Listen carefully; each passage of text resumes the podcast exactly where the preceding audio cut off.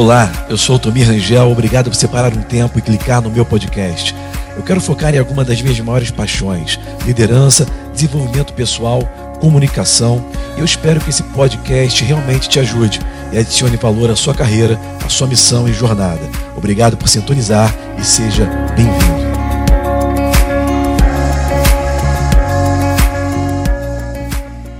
Minha gente, vamos lá, porque eu tenho muita coisa para falar com vocês. E nós temos pouco tempo para fazer muita coisa, mas graças a Deus nós temos a ajuda do Espírito Santo e eu aqui, você aí, ok? Então, é, vamos remir o nosso tempo agora. Eu quero que você preste bastante atenção nos próximos minutos do que vai ser falado, ministrado sobre a sua vida, o seu futuro, a sua casa, a sua família, ok? A sua saúde, não somente física, mas emocional mental nesse tempo que nós estamos vivendo. Antes de tudo, antes de eu começar aqui a ministrar uma palavra, eu quero é, dar uma palavra de ordem, através da autoridade do nome de Jesus, pela posição ministerial que me foi concedida através da minha vocação. Uma palavra de ordem sobre a sua cabeça, sobre a sua casa, sobre os seus e sobre os seus sentimentos, sobre a sua mente. Que palavra de ordem é essa? Eu repreendo todo medo sobre a sua cabeça agora. O medo que está enrustido dormindo com você. O medo que está sendo, é, que está penetrando na sua casa, nos seus sentimentos, na sua saúde mental, trazendo é, um desequilíbrio, trazendo, desestabilizando as suas emoções. Eu quero repreender a ansiedade, o espírito de ansiedade, de crise, de pânico sobre a sua vida agora. Não haverá medo mais no seu coração, na sua casa, nem nos seus filhos. Não se preocupa, porque Ele vive, você pode crer no amanhã. Essa é a palavra de ordem sobre a sua cabeça agora. E que, é, que essa palavra fique todos os dias constantemente viva e sendo ministrada sobre os seus ouvidos, abrindo no YouTube, você vai escutar essa palavra que vai ficar direto aqui no YouTube. Vamos para a palavra de hoje, que serve para todos os dias também. Eu quero ler com você uma passagem que está escrita no livro de Números, logo no começo da tua Bíblia, o terceiro livro do Pentateuco, escrito por Moisés, escrito por Moisés. Números no capítulo 13 no versículo 31, eu vou ler até o versículo de número 33, ok? Passagem conhecida, mas eu quero que você preste atenção. Quanto mais conhecida, mais atenção você tem que prestar, porque você pensa que conhece o que vai ser falado. Então, diz assim no versículo 31: Porém, os homens que com ele subiram disseram: Não poderemos subir contra aquele povo, porque é mais forte do que nós. Homens que, os homens que foram naquela terra fazer o reconhecimento voltaram com um relatório ruim, dizendo: não poderemos subir, porque o povo que está lá é mais forte do que nós. E infamaram a terra que tinham espiado perante os filhos de Israel, dizendo: a terra pelo, pelo meio do qual passamos a espiar, é terra que consome os seus moradores. E todo o povo que vimos no meio deles são homens de grande estatura.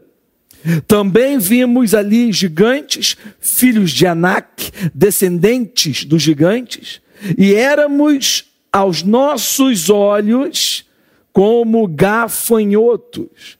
E assim também éramos aos seus olhos. Tem muito ensinamento aqui, mas eu vou me reter no que é prático para a nossa vida hoje, algo que, vai, que você pode usar. Muito ensinamento você não vai conseguir absorver. Então eu vou indo aqui e você vai absorvendo o máximo que você conseguir. Eu quero te motivar a você ouvir essa mensagem mais de uma vez. Ok? Ponto número um. Quero que você entenda que o Criador Deus, ele na sua característica pessoal, ele é uma pessoa, ele é uma gente, uma entidade, ok? Que tem o propósito de que tudo que ele faz, ele cria algo com o propósito de aumentar. Entenda que tudo que Deus faz, ele faz uma vez só, mas ele quer que aquilo que ele fez uma vez só aumente. Por exemplo, Deus fez um homem na face da terra. Deus não fez nem, nem ele pegou a terra e construiu um corpo e soprou na narina, fez um homem, ok? Nem a mulher ele pegou a terra de novo, ele pegou de dentro do homem daquilo que ele já, já havia feito e tirou a mulher, ok? Então perceba que Deus só faz uma vez, ele só foi na terra uma vez fazer um homem. Hoje nós temos mais de 7 bilhões de pessoas. Tudo que Deus faz, ele faz uma vez, mas tem um propósito: aumentar. Ok? Todo o universo ele se expande. Tudo que Deus faz tem o propósito de aumentar. Esse é o ponto número um. Ponto número dois. Deus quer que você cresça na vida. Se Deus tem um propósito de tudo que Ele faz, aumente. Deus ele quer que você cresça na vida. Mas eu quero que você entenda o ponto número dois. Para você crescer na vida, você inevitavelmente vai ter que crescer. E quando eu falo crescer, eu estou querendo realmente dizer crescer, amadurecer. Você não vai continuar, você não pode crescer na vida continuando sendo é, um mimimi, uma criança, um infantil, nas áreas que você continua sendo infantil. Para você crescer na vida, você vai ter que crescer. E sabe, a, a, a, a peculiaridade que vai fazer você crescer mais do que todas as áreas é quando você cresce espiritualmente. Crescer espiritualmente vai fazer você amadurecer emocionalmente, vai trazer mais segurança mental, vai trazer mais segurança em todas as áreas é, do seu ser. Então perceba que crescer espiritualmente é essencial. Entenda que crescer espiritualmente não conserta tudo, mas com certeza melhora tudo. Então esse é o ponto número dois cresça espiritualmente. Nesse exato momento que eu vou estar ministrando a palavra e esse conhecimento revelado da fé, o seu homem interior, o seu espírito, ele já está crescendo, sendo alimentado. E esse é o segredo, é a única maneira de crescer espiritualmente, ok? Não é com yoga, não é com meditação transcendental. A verdadeira meditação é você tirar as porcarias que você aprende no mundo e começar a digitar, fazer um download do que as escrituras eternas e imutáveis dizem ao seu respeito. Vamos lá, ponto número 3. Por que, que é importante você alinhar os seus pensamentos e crescer espiritualmente? Entenda isso, esse ponto talvez seja o mais importante. Por quê? Porque a opinião que vai trazer mais consequências sobre a sua vida é a opinião que você tem de você mesmo. Entenda esse ponto número 3. A opinião que mais vai trazer consequências na sua vida é a opinião que você tem de você mesmo. Escuta, o que as pessoas pensam ao seu respeito não vai mudar a sua vida se você não acreditar nelas. Mas entenda isso: o que Deus pensa ao seu respeito também não vai mudar a sua vida se você não crer nele.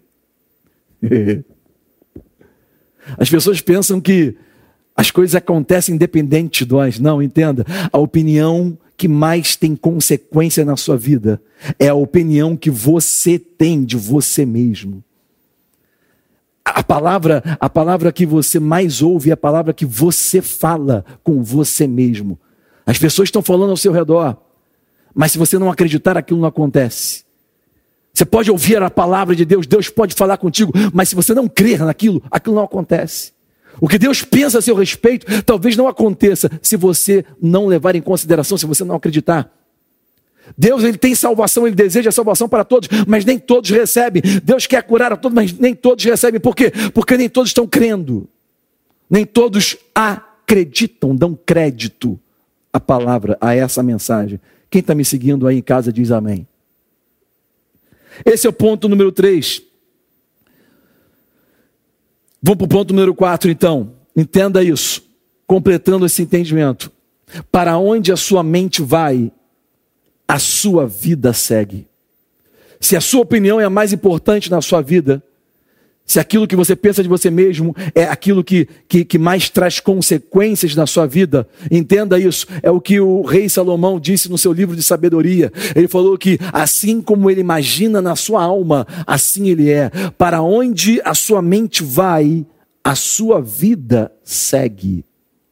Por que, que tem muita gente hoje que está que tá, é, com, sem conseguir respirar, falta de ar? Não é Covid-19, é crise de ansiedade, é síndrome do pânico, você está pensando que você pode pegar, você está pensando que alguém da sua família pode pegar, você está pensando que seus negócios vão falir, você está pensando. Deixa eu te dar uma, deixa eu te dar hoje uma das melhores palavras que você vai ter na sua vida.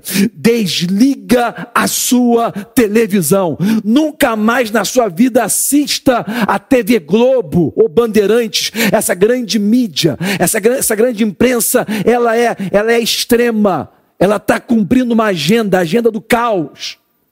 Ok? Você sabe que quando as pessoas ficam presas dentro de casa, isso é uma maneira de controle. Existe uma agenda por trás disso, gente. Deus não te quer controlado por ninguém, senão por Ele. Deus não quer você escravo de ninguém, senão da graça dele.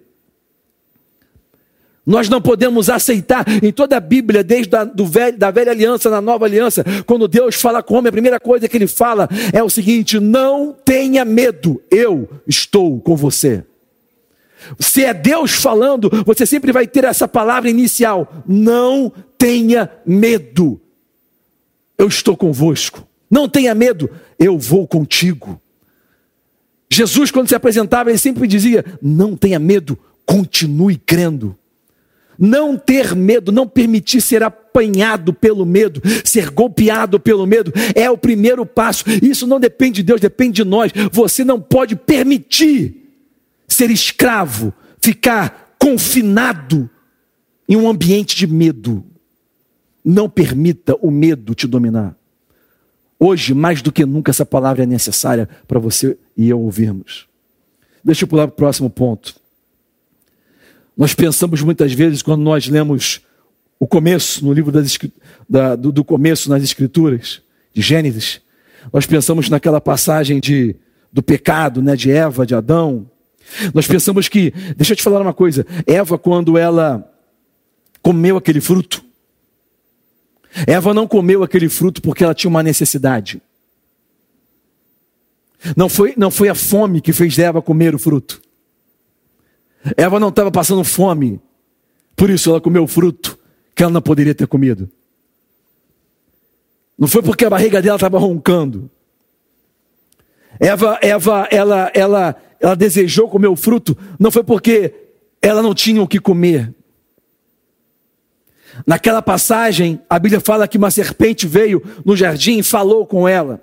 E você que está me assistindo, muitas vezes fica falando assim: ah, mas você acredita que uma serpente vai falar com a mulher? Ah, mas tem muitos teólogos de plantão que eu conheço aí, amiguinhos meus, que ficam falando, debatendo se a serpente falou, se a serpente não falou. Entenda, se a serpente falou, se, a, se era a serpente mesmo, não era, se foi algo literal, se foi algo é, é figurativo, não importa, isso é detalhe. Não fique preso ao detalhe. Entenda que aqui nós não estamos. É, estudando detalhes, nós estamos estudando a mensagem. Tem muitas pessoas que ficam presos aos detalhes e não entendem a mensagem. São PhD em detalhe, mas até hoje não entendeu a mensagem. Entenda que o detalhe não importa se era a serpente figurativa, se era o diabo, não importa. O importante é nós entendermos a mensagem. A mensagem nos diz que o diabo, ele veio como a serpente falando com a mulher, e a mensagem está nos dizendo o seguinte: o diabo nunca vem como o diabo. O diabo, ele vem como alguém que pertence ao ambiente. Serpente pertence a um jardim. O diabo sempre aparece como alguém que pertence ao ambiente. Ele vai aparecer no seu ambiente de trabalho como um amigo, um colega de trabalho. Ele vai aparecer na sua família como um primo. E ele vai aparecer na igreja como um crente. O diabo nunca aparece como o diabo, ele aparece como alguém que pertence ao ambiente. Essa é a mensagem da serpente falando com Eva. Ele vai aparecer como um seu amiguinho. Um amiguinho da internet, falando com você. E o que, que ele falou com Eva? Escuta isso, na cabeça passagem não. Ele falou com Eva o seguinte: olha, Você não pode comer esse fruto, porque se você comer, Deus sabe que se você comer, você vai ser igual a Ele. Ou seja, Deus não quer que você coma esse fruto, porque se você comer, você vai ser igual a Ele. Isso é Gênesis capítulo 3. E Eva ficou olhando para aquele fruto, meu Deus, é verdade, se eu comer, é, é, é, o fruto do conhecimento do bem e do mal. Se eu comer isso, eu vou ter conhecimento do bem e do mal e vou ser igual a Deus. Mas se você for para o capítulo 1, você vai ver que Deus já tinha feito o homem a sua imagem, a sua semelhança. Ela já era igual a Deus, só que ela não sabia. Olha que interessante. A serpente chegou até ela dizendo que ela queria, que ela podia ser algo que ela já era, só que não sabia que era. Olha o perigo quando você quer ser algo que Deus já fez você ser, mas você não sabe que você é. Por que, que ela não sabia? Porque ninguém falou para ela antes. Altomir Deus não tinha falado, não, Deus falou com o homem. Quando Deus falou com o homem, quando Deus criou o homem, só tinha o homem, só tinha Adão. Ah, mas diz a Bíblia que macho e fêmea criou, estava tudo dentro de Adão. Depois, no capítulo 2, que ele tirou Eva de dentro do Adão. Adão era responsável por falar para ela, mas tá, parece que ele não tinha explicado para ela ainda. E a serpente chegou primeiro. Escuta isso, a serpente chegou primeiro. Sabe por que, que tem muitos jovens se revoltando contra o pai? Sabe por que, que tem muito jovem em casa sem saber quem é, com crise de identidade? Porque tem amigos chegando primeiro, ao invés do pai ensinar, tem amigos ensinando tem, tem, tem mídia ensinando, tem professorzinho é, de, de, colégio, professor militante ensinando para os seus filhos. O pai está chegando depois, o pai não ensinou antes. Tem professorzinho de faculdade ensinando. Esses militantes que entraram no sistema educacional brasileiro nos últimos 10, 15 anos estão ensinando os jovens e os pais não chegaram antes. A serpente está chegando antes, está tentando fazer os jovens se tornar algo que eles já são, amados e abençoados. Você não vai ser abençoado, amado, você não vai ser importante por aquilo que eles dizem. Você já é importante, você já é abençoado, você já é amado, você já é querido, você já é imagem de Deus. Pais, não permitam os amigos, não permitam os professores, não permita essa mídia nojenta chegar antes. Serpente tenta chegar antes tenta fazer, é, é falar assim: olha, Deus está inseguro, Deus não quer, não quer que você seja igual a Ele. Meu irmão, Deus não está inseguro. Tem muitas pessoas que, que inventam haters. Sabe o que é haters? Haters é, é, uma, é, uma, é um estrangeirismo da língua portuguesa. É um nome em inglês que foi aplicado no português que significa odiadores, ou seja, pessoas que te odeiam. É um nome dado hoje em dia, no, nessa, através dos milênios, né? através dessa geração da internet. Quando uma pessoa não concorda com você, a, a, você fala, você é um hater, você não, você tem, está inseguro, você tem inveja. Não, meu querido, não tenho inveja de você. Na verdade, eu nem penso sobre você. Eu te amo, eu quero o melhor para a sua vida. Eu não estou nem pensando em você. Sabe aqueles haters que você pensa que te odeiam? Eles nem lembram que você existe. Essa é a verdade. Deus não estava nem pensando pensando nisso. Deus só amava Eva, mas o diabo falou através da serpente: Deus não quer que você seja igual a ele.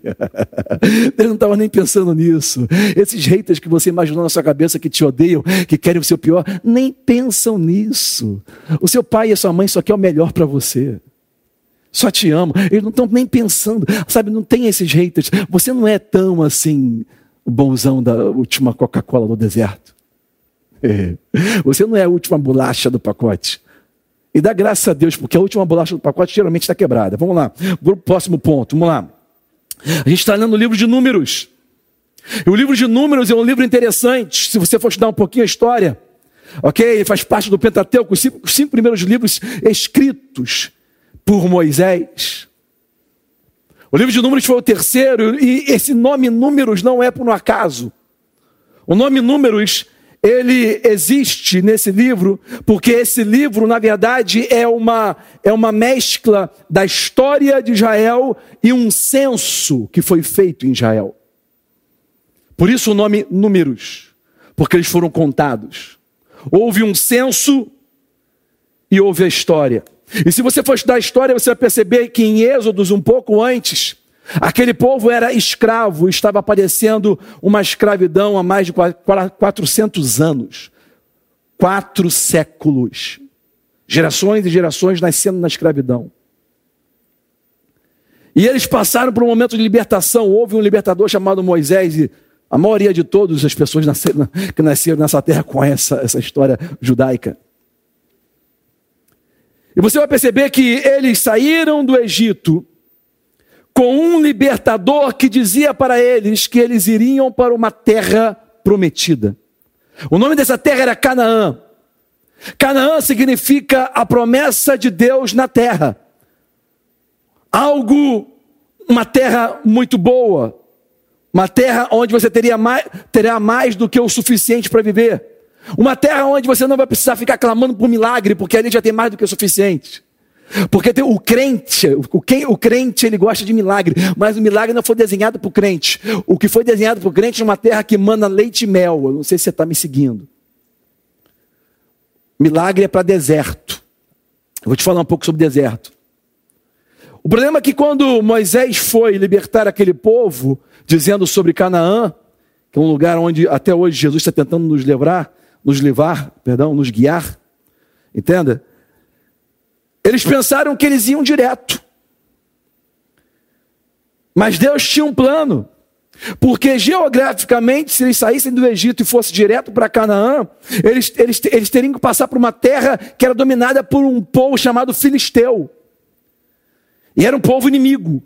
E era um povo guerreiro.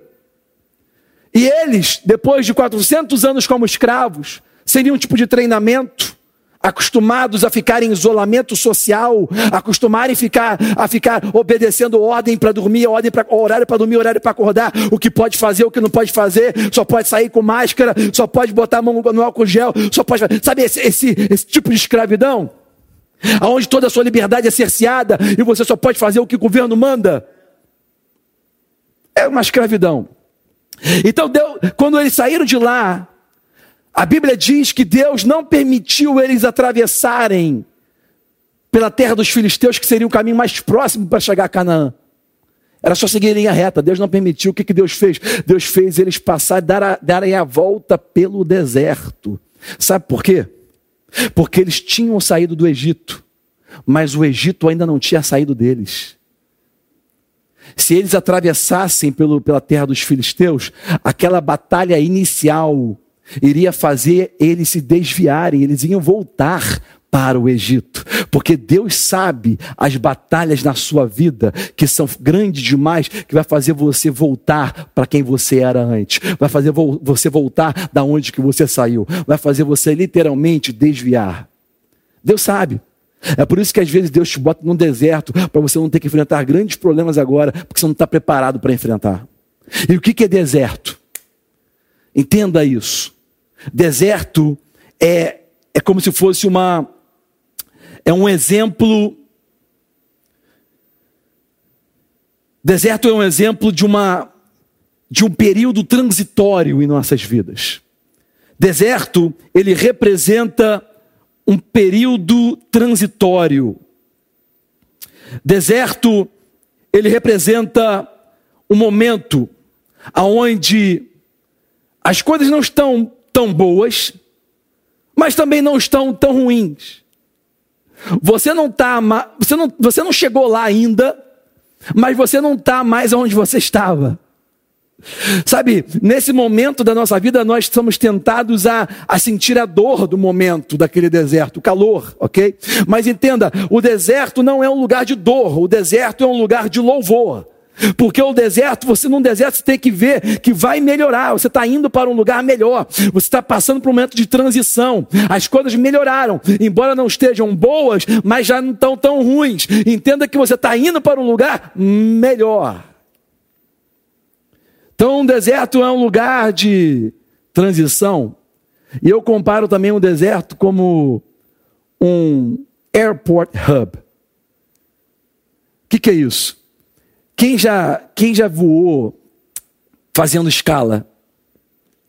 Levanta a tua mão aí na sua casa.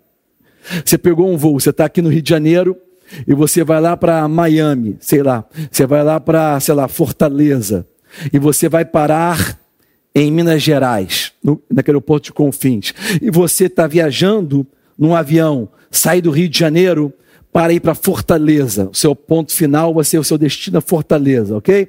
E naquele avião você está indo com um monte de gente, talvez senta uma pessoa do seu lado, vai conversando com você, vai ficando seu amigo ali durante aqueles 50 minutos, 60 minutos, e você posa lá no aeroporto de Confins, em Minas Gerais, ok? E quando você posa lá, sai aquele avião lotado e você vai para um outro hangar pegar um outro avião. E aquelas pessoas que estavam com você ali, a maioria delas não vão continuar com você até Fortaleza. Porque na escala, muitas pessoas saem da sua vida. O deserto é como uma escala de avião. No deserto tem pessoas que vão sair, não porque são pessoas ruins, mas porque o destino delas é em outro lugar. Não sei se você está me seguindo, não sei se, se essa palavra é para você hoje. Não só pessoas saem da sua vida no deserto, como também no momento de escala, quando é trocado de avião, Pessoas saem, escuta, e bagagens também saem. Na escala de avião sai muita bagagem que não vai com você até o seu destino final. E é necessário que saiam essas pessoas, e é necessário que saiam essas bagagens, para você não carregar peso e nem pessoas desnecessárias até o seu destino final. Deserto significa um momento de transição.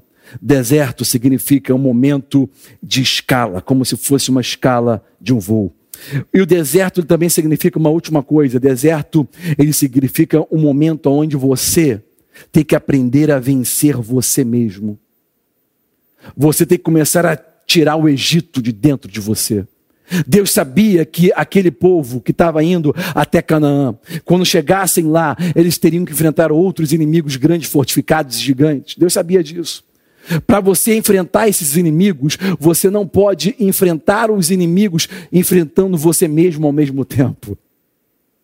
Não dá para você vencer gigantes tentando vencer a você mesmo. Você tem que vencer a você mesmo no deserto, para quando você chegar diante de gigante, você só enfrentar o gigante, mas ter você resolvido.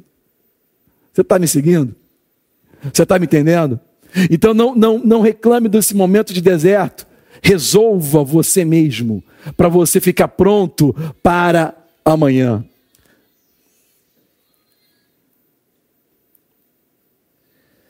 A Bíblia diz que aqueles homens vieram com um relatório ruim. Aqueles homens vieram com, com um relatório dizendo: Nós, aos nossos olhos, somos como, como gafanhotos aos olhos deles. E eles também nos olhavam, nos viam como gafanhotos. Eu estou terminando essa palavra, eu pulei muitas coisas aqui. Como eu falei, eu não vou te dar muita informação hoje. Vou deixar para domingo que vem trazer mais. Ok? Eu quero que você fique com um gostinho de quero mais. Mas eu quero que você pegue esse finalzinho, é muito importante. Perceba que nessa passagem que nós lemos, eles disseram, admitiram que a terra era muito boa, que aquilo que Deus tinha para eles era muito bom, mas botou mais ali, mas eles falaram: aos nossos olhos nós éramos como gafanhotos. Escuta isso. Você percebeu que em nenhum outro momento antes desse eles se viam como gafanhotos? Eles nunca se viram como gafanhotos.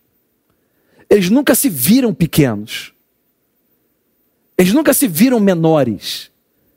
Pode até ser gafanhoto, pode até ser pequeno em é, comparação com os outros, mas eles nunca se viram. Por quê? Porque eles nunca se compararam. Estavam fazendo grandes coisas, foram libertos, passaram pelo deserto, fizeram grandes coisas, prodígios e maravilhas, mesmo pequenos. E por que, que eles nunca se sentiram pequenos? Por que, que eles nunca se viram como gafanhotos antes? Porque eles nunca se compararam.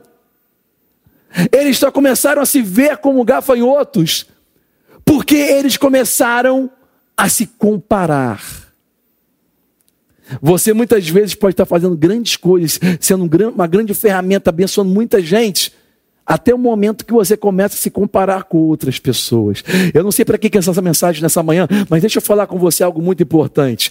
Tem gente que está me ouvindo agora que tem que entender isso. Tem gente que está me ouvindo agora, escuta, escuta você jovem, escuta você que está o dia inteiro na internet, escuta.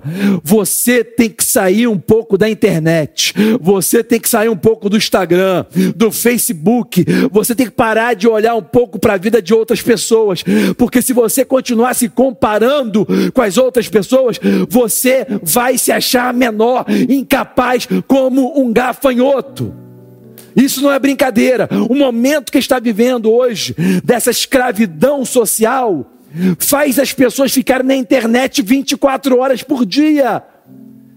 E você está vendo coisas grandes, de pessoas grandes, e você está se comparando, e você está se sentindo cada vez menor e você está sentindo cada vez mais pobre, e você está sentindo cada vez mais fraco, mas você nunca sentiu assim antes. Por que, que está sentindo assim agora? Por causa da comparação. Escuta o que Deus está falando com você agora. Não tente se encontrar na vida de outras pessoas. Escuta isso, Deus está falando com você. Você nunca saberá quem você é enquanto você tiver obsessão por quem as outras pessoas são.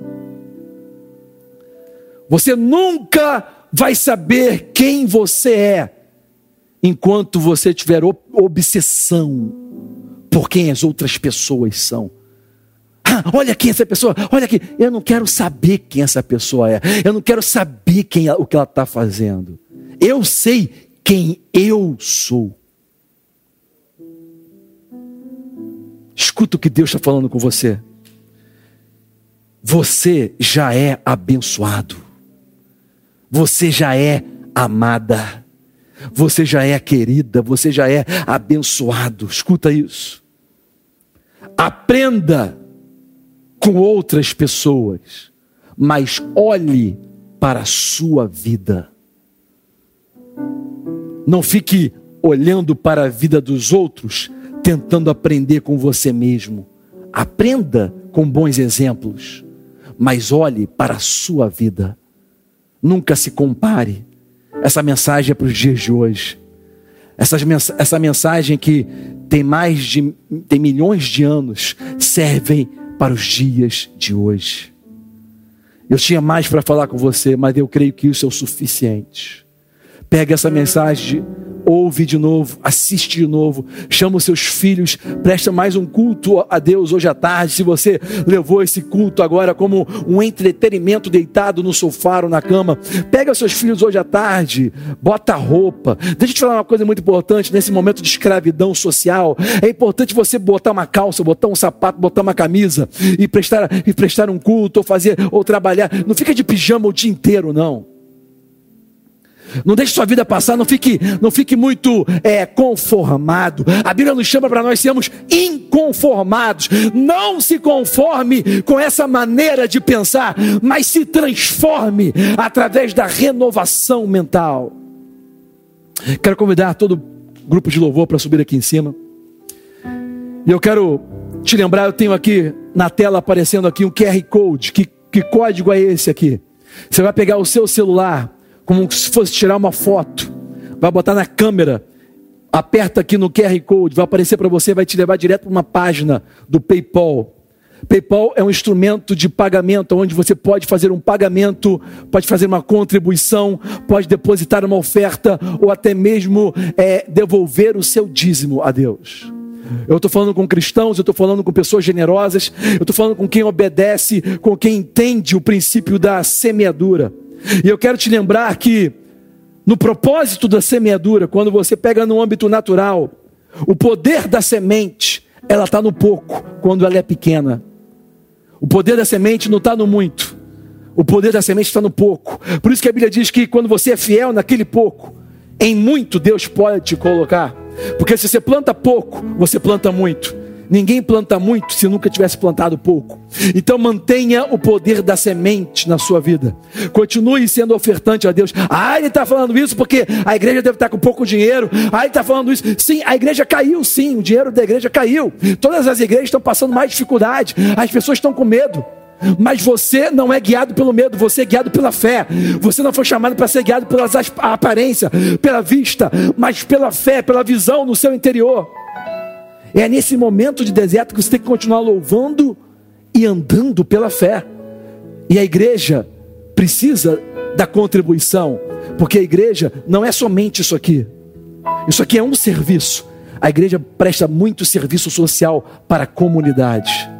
Nós temos muitas ações sociais onde nós estamos alcançando muitos necessitados, não só com palavra, não só lidando com o emocional, não só lidando com é, o psiquiátrico, mas também lidando com alimentação, com roupas, doando. E você é canal, você precisa se juntar e receber a mesma unção espiritual. Isso também é crescimento espiritual. Ok? Fazer o bem aos outros faz bem a você.